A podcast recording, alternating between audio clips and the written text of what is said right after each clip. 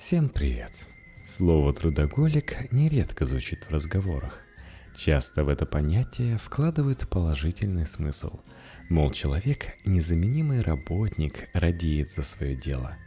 Однако специалисты склонны к более мрачному взгляду на трудоголизм, считая его психическим расстройством – с высокой долей вероятности, приводящим к эмоциональному истощению, депрессиям и даже нарушениям физического здоровья. Где грань между любовью к работе и зависимостью от нее? Трудоголик – это диагноз. Как обнаружить и чем лечить зависимость от работы? Текст Наталья Ульянова для Нафмедиа. Термин «трудоголизм» введен в научную терминологию совсем недавно, 1971 году, когда психолог Уэйн Отс определил его как навязчивое или неконтролируемое желание работать. С тех пор это понятие неоднократно пересматривалось и уточнялось. Ученые до сих пор не пришли к консенсусу – можно ли считать этот феномен одной из форм нехимической зависимости и ставить трудоголикам соответствующий официальный диагноз? Или просто дезадаптация социального поведения, не требующей специального лечения? Американская психологическая ассоциация определяет трудоголизм как сочетание трех основных симптомов – Внутреннее чувство принуждения к работе, постоянные мысли о работе во внерабочее время и работа сверхустановленной или ожидаемые нормы в ущерб другим сферам жизни. Эти критерии явно перекликаются с описанием других нехимических зависимостей, например, от азартных игр, приведенным в международной классификации болезней МКБ-10 – Доминирование игры в жизни пациентов в ущерб социальным, профессиональным, материальным и семейным ценностям и обязательствам. Ненавязчивое влечение к азартным играм. Самого диагноза трудоголизм в МКБ-10 нет, однако психиатры могут включать его в категорию F63-8, другие расстройства привычек и влечений – Главная отличительная черта трудоголизма как личностного расстройства заключается в том, что работа не только занимает важнейшее место в жизни человека, она становится навязчивой идеей, постепенно заслоняющей собой все остальное. Трудоголик не просто любит свою профессию, он буквально одержим ею, не может думать ни о чем другом – ни о собственном здоровье, ни о своих близких, ни даже об отдыхе и развлечениях. Работа становится дофаминовым крючком, тем стимулом, который раз за разом вызывает удовольствие, и с каждым разом для привычного ощущения удовлетворенности требуется все большее количество выполненных задач. Очень напоминает картину нарко- и алкопотребления, верно? Только действующим веществом в случае нехимической зависимости становятся нейромедиаторы, вырабатывающиеся нашим собственным организмом в ответ на привычные психологические стимулы. Для игромана таким стимулом становится азарт и волнение перед автоматом или карточным столом. А для трудоголика признание руководства и коллег в виде премий, грамот, похвал или даже сам процесс решения профессиональных задач и ощущение собственной незаменимости на рабочем месте. По оценке американского исследователя Марка Гриффитса, трудоголизму подвержены от 10 до 25% работающего населения США. В европейских странах цифры несколько меньше – к примеру, в Норвегии средний процент трудоголиков среди населения 18-64 7-8%. В России, по приблизительным подсчетам томских исследователей, высокий уровень трудоголизма выражен у 12,5% работающих граждан. Таким образом, примерно каждый десятый трудящийся страдает настоящей зависимостью от работы. Для сравнения, Количество людей, зависимых от азартных игр, по разным оценкам, составляет всего 1,5-3%. Почему трудоголизм принимает масштабы самой настоящей эпидемии? Как и любая другая аддикция, трудоголизм представляет собой вариант ухода от реальности. Все мы время от времени пользуемся похожей стратегией. Когда проблема не решается, довольно разумно поставить ее на паузу, занявшись другими делами. Но если люди со здоровой психикой рано или поздно возвращаются к трудностям и преодолевают их, то у людей с разными формами зависимости эта пауза не кончается никогда. А проблемы так и остаются неразрешенными, постепенно нарастая, как снежный ком. Опасность зависимости от работы состоит в том, что ее развитие происходит незаметно не только для самого трудоголика, но и зачастую и для окружающих – если человек, страдая от последствий тяжелого развода, запрется дома и станет выходить только чтобы докупить новую порцию алкоголя, близкие забьют тревогу. Никем не понятый подросток находит утешение в наркотическом трансе, и родители, как только заподозрят неладное, немедленно обращаются за помощью к психологу. Но что слышит человек, спасающийся от жизненных неурядиц тем, что находит дополнительную подработку, а то и несколько. Редкие обеспокоенные голоса утонут в хоре похвал. Молодец, не раскисаешь, а развиваешься в профессии. Больше того, уйти с головой в работу нередко даже советуют людям, переживающим сложный эмоциональный период – еще сложнее отследить формирование аддикции в тех случаях, когда человек не испытывает явных проблем жизни, а просто очень увлечен своим трудом. Кажется, это мечта заниматься делом, которое любишь, правда? Удивительно ли, что молодой специалист тратит время на профессиональное развитие, думает о процессах и задачах чуть ли не 24 часа в сутки – Редко кому везет найти свое призвание. Но вот постепенно работа заполняет все жизненное пространство, безжалостно вытесняя остальные сферы – семью, чувства, здоровье, забота о себе, отдых, хобби. И здоровый интерес незаметно превращается в опасное расстройство – в зависимости от мотивов, побуждающих убегать от реальности в работу, канадский психолог Рональд Бурки выделяет три типа трудоголиков. Энтузиасты работы отличаются высокой мотивацией достижения, стремлением к карьерному росту и позитивной самооценкой. Иначе говоря, это трудоголики, для которых работа лучший, а зачастую и единственный источник удовольствия – Увлеченные аддикты характеризуются амбивалентным отношением к профессии. Успехи их окрыляют, а неудачи серьезно выбивают из колеи. Самооценка таких людей сильно зависит от внешней оценки со стороны коллег и руководителей. Этот тип трудоголиков постоянно находится в состоянии эмоциональных качелей от восторга к унынию и обратно – а работа выступает важнейшим стимулом для переживаний. Аддикты работы мотивированы не на достижение, а на избегание неудач, склонны к сильному эмоциональному выгоранию и низкой самооценке. Другими словами, для таких трудоголиков работа – пресловутый чемодан без ручки, который невероятно тяжело нести, но и выбросить невозможно – поскольку без нее теряется всякий смысл существования. Таким образом, о формировании психологической зависимости от работы можно говорить в тех случаях, когда трудовая деятельность становится для человека наиболее значимым источником смыслов, чувств и переживаний, неважно, позитивных или негативных. При этом все остальные составляющие внутренней и внешней реальности личности отодвигаются на второй план.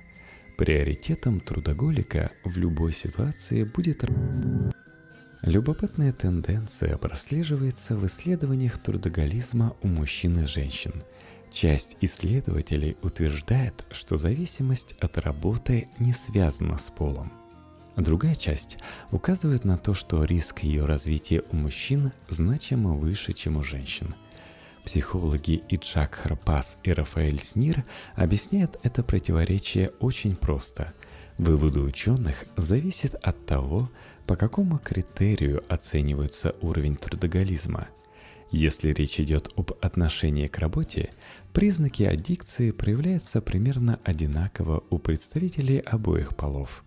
Если оценивается поведение – время, проведенное на работе, ответы на рабочие звонки и письма в личное время и так далее, мужчины-трудоголики с большим отрывом лидируют. Дело в том, что женщины во всех странах мира имеют неофициальную вторую смену, неоплачиваемую работу по дому и воспитание детей. Общество готово поддерживать мужчин, скрывающихся за ширмой трудоголизма от бытовых проблем, но позволит то же самое женщинам – ну уж нет. Ты можешь быть по уши погружена в работу, ставить ее на первое место в жизни, но от обязанностей по уходу за детьми или престарелыми родственниками, обеспечению быта тебя никто не освободит. Не мечтай. В результате у женщин, помимо прочего, формируется специфическая мотивация, способствующая развитию трудоголизма, возможность сбежать из кухонного рабства, почувствовать свою значимость как специалиста и личности. Почему психологи рассматривают трудоголизм как серьезную проблему – Ученые настаивают, что уход в работу влечет за собой негативные последствия как в краткосрочной, так и в долговременной перспективе.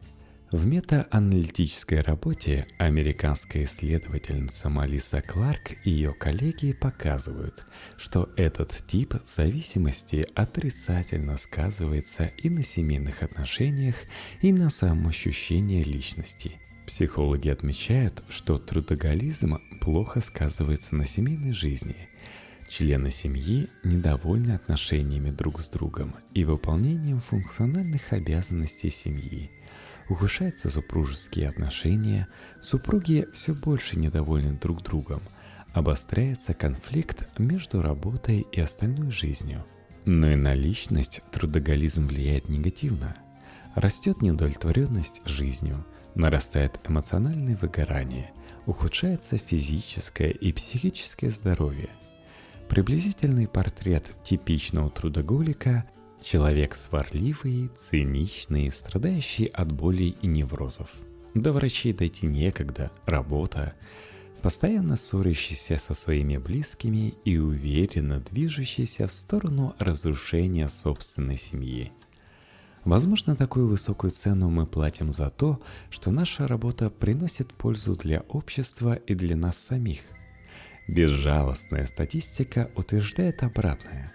В том же исследовании приведены данные о последствиях трудоголизма в профессиональной сфере, увеличение стресса от работы и уменьшение удовлетворенности работой, рост контрпродуктивного поведения – ошибок, которые приходится переделывать, отвлечение от работы на перекуры и разговоры, общее снижение производительности труда.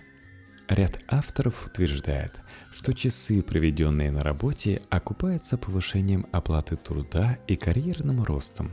Другие исследователи опровергают эти наблюдения, подчеркивая, что видимая успешность достигается за счет того, что трудоголики создают работу сами себе. Например, начинают новые проекты или усложняют уже имеющиеся, но на реальной эффективности организаций, в которых они работают, эти усилия не сказываются. Впрочем, для этого противоречия есть достаточно простое объяснение. Трудоголизм способствует увеличению количества работы, но не ее качества. Соответственно, на низовых должностях, где заработок напрямую связан с затратами времени, чем больше операций ты выполняешь, тем больше тебе платят. Трудоголизм сотрудника способствует повышению его благосостояния – Однако в деятельности, требующей от специалиста прежде всего качественного роста, например, на управленческих, инженерных или творческих должностях, трудоголизм не только не помогает, но и мешает профессиональному развитию.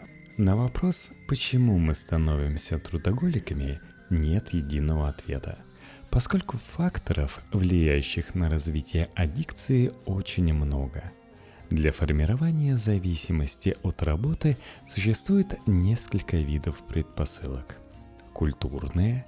Во многих культурах работа вне дома считается интульгенцией от выполнения других социальных ролей – семейных, дружеских, родственных и так далее. Таким образом, люди, сталкивающиеся с трудностями в личных отношениях, вместо рефлексии и анализа собственного «я» находит легкую лазейку, прячась за образ очень занятого человека. Эта модель может десятилетиями передаваться из поколения в поколение при полной поддержке окружающих. Социальные. Исследователи указывают на связь трудоголизма с особенностями воспитания человека в родительской семье – Чрезмерная требовательность, строгий контроль, холодные отношения могут приводить к формированию комплекса неполноценности, которое затем выплескивается в патологическое стремление доказать свою значимость через работу.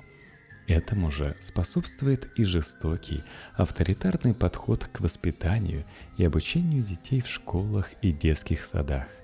После 10 лет убеждения, что отличники во всем лучше двоечников, нетрудно перенести невротическое желание быть отличником и во взрослой жизни. Личностные. Ряд особенностей характера повышает риск оказаться в зависимости от работы – к таким особенностям относят перфекционизм, высокую ориентированность на достижение, настойчивость, высокую организованность, склонность к контролю и так далее. Трудоголизм, по сути, заостряет эти черты. Аккуратность превращается в болезненную педантичность, личностная устойчивость в тяжеловесный консерватизм и тому подобное. Физиологические – Некоторые врожденные особенности нервной системы повышают риск развития аддикций. В их число входит преобладание процессов торможения над процессами возбуждения в коре головного мозга, высокая устойчивость и слабая переключаемость нервной системы. Люди, обладающие такими особенностями, флегматики – которым тяжело переключаться с одного занятия на другое или совмещать исполнение сразу нескольких социальных ролей. В некоторых случаях им бывает сложно переключаться с рабочих задач на домашние или другие дела, а затем включаться обратно. Поэтому работа может постепенно занимать все большее и большее жизненное пространство. Экономические – Низкая оплата труда или отсутствие социальных гарантий нередко вынуждает людей брать на себя все больше и больше работы, чтобы обеспечить себя и детей. Часто эту работу приходится совмещать с неоплачиваемым домашним трудом, поскольку найм персонала или покупка бытовой техники оказывается попросту не по карману. Постепенно и дети вырастают и становятся более автономными. Зарплата и уровень жизни понемногу поднимается, но въевшаяся привычка много и тяжело работать, а также неуверенность в будущем заставляет по-прежнему трудиться на износ. К сожалению, наша страна – страна работающих нищих. Это подтверждают даже оценки Росстата – а официальную статистику, как мы помним, можно смело делить где на 2, а где и на 5, чтобы получить приближенную к реальности картину. Медианная зарплата, опять же по официальным оценкам, составляет примерно 33 тысячи рублей. Это значит, что для обеспечения хотя бы минимально приемлемого уровня жизни себе и детям многие россияне и россиянки вынуждены крутиться – набирать по 2-3 ставки на официальных и серых подработках, шить, вязать, печь торты на заказ, таксовать по вечерам и так далее. Делает ли это таких людей трудоголиками? Нет. Если в приоритетах у них стоит не работа ради работы, а собственное благополучие или интересы семьи. В таких случаях людям требуется отнюдь не психологическая помощь, а соблюдение их прав на достойную оплату труда, качественную медицину, оплачиваемую из скрытых сборов фонды социального и пенсионного страхования, доступное образование и так далее. Критерии, по которым определяется зависимость от работы, делятся на две группы – поведенческие и психологические. С поведенческими все более или менее просто. Достаточно подсчитать, сколько часов в неделю вы тратите на работу, ответы на деловые звонки и письма, консультирование коллег и тому подобное. Если суммарное время превышает 60 часов в неделю, это повод задуматься, все ли в порядке с вашим отношением к работе. Впрочем, психологи справедливо указывают на то, что время, затрачиваемое на работу, не может быть единственным критерием определения трудоголизма. Гораздо важнее показатели, связанные с отношением к работе и к другим людям. Навязчивое влечение к работе, гиперконтроль, трудности с общением. Вы можете считать себя трудоголиком, если не можете делегировать рабочие задачи подчиненным или коллегам, предпочитая самостоятельно выполнять и контролировать все этапы проекта. Тратите на работу больше времени и душевных сил, чем на общение с родными и друзьями. Думаете или тревожитесь о работе во время отдыха, перед сном, в отпуске и тому подобное – Раздражаетесь, если ваши коллеги не выполняют работу на уровне высочайшего качества. Теряете самообладание, если рабочие планы вдруг срываются по какой-то причине. Чувствуете вину, когда не можете заниматься работой по объективным причинам. Между семейными и рабочими делами всегда выбирайте работу – ощущаете себя занятым чаще всего несколькими делами одновременно. Хотя бы половина совпадений с этими утверждениями однозначно указывают на наличие проблемы с зависимостью от работы. Лучшее, что можно сделать в этой ситуации, обратиться за консультацией к психологу или психотерапевту, специализирующемуся в сфере работы с нехимическими аддикциями – Скорее всего, психолог предложит вам пройти диагностику, ответить на серию тестовых вопросов, рассказать о вашем видении проблемы, а затем с помощью небольших заданий, бесед и совместных размышлений будет помогать вам найти способ вернуться к нормальному жизненному балансу и превратить зависимость от работы в здоровое отношение к своему делу. Крайне важно уметь отделять действительно психологическую проблему от работы на износ ради выживания. В условиях, когда семья не может себе позволить лишнюю пару обуви взрослым или путевку в летний лагерь ребенку, а таких семей в России, увы, большинство, лечиться от трудоголизма, увы, непозволительная роскошь. Другой вопрос, что в будущем, когда финансовая яма останется позади, Трудоголиков по неволе ждут те же последствия, что и других аддиктов. Подорванное здоровье, испорченные отношения с близкими, сниженная самооценка и бесконечное чувство незаполняемой внутренней пустоты. Ну и давайте перечислим пять шагов от трудоголизма к здоровому трудолюбию. Шаг первый – взвесить риски. В первую очередь необходимо оценить, Находитесь ли вы в группе риска развития трудоголизма? Для этого можно пройти один из психологических тестов, например, опросник «Работоголизм» ЕП Ильина и подсчитать результаты в соответствии с ключом. Кроме того, полезно оценить общие затраты времени, которые вы посвящаете непосредственно работе или мыслям о ней – Слишком высокий результат указывает на опасность возникновения зависимости. Шаг второй – оценить баланс.